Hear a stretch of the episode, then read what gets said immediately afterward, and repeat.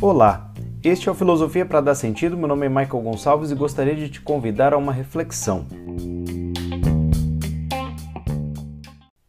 Então vamos tentar entender o que é ser ou não ser e vamos começar pela ideia de ser.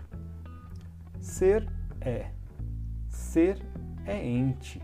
Ser é uma coisa, aquilo que a gente pode ver, tocar, apalpar, sentir, imaginar.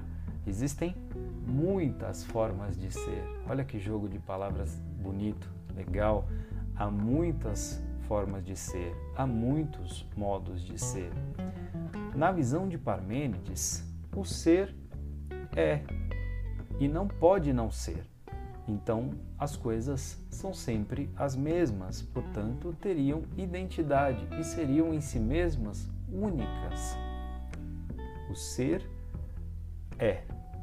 Mas há quem diga que o ser talvez tenha outros significados, até mesmo mais profundos do que a simplicidade de pura afirmação. Então, talvez ser uma coisa e ser outra coisa não seja contraditório, porque um objeto, um ser, pode ser entendido, pode ser observado de muitos modos, de muitos pontos de vista. Isso talvez seja compreendido por alguns como relatividade. Tome cuidado com a ideia de relativismo, que para muita gente é pejorativa, mas em alguns momentos da história da filosofia não era tão mal vista assim, era uma forma de argumento discutido.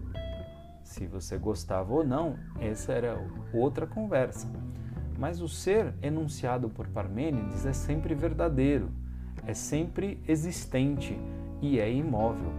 O ser enunciado na visão de Platão já é diferente, visão de Aristóteles também diferente, na visão dos filósofos cristãos bem diferente. Né? Mas todos resguardam uma certa ideia de que ser é o que dá sustento às coisas. Tanto que na nossa linguagem, o infinitivo parece ser sempre relativo a esse verbo, a essa forma de compreensão que os gregos chamariam, e aqui eu estou fazendo uma concessão, uma pequena concessão, de logos, de verbo, daquilo que dá a lógica do ser. Há quem conteste, há quem discorde, e é por isso que essa é uma questão milenar: ser ou não ser. Eis a questão. Faz sentido para você? Se você não entendeu tudo, pelo menos exercitou um pouquinho a imaginação. Foi legal ou não foi? Até a próxima.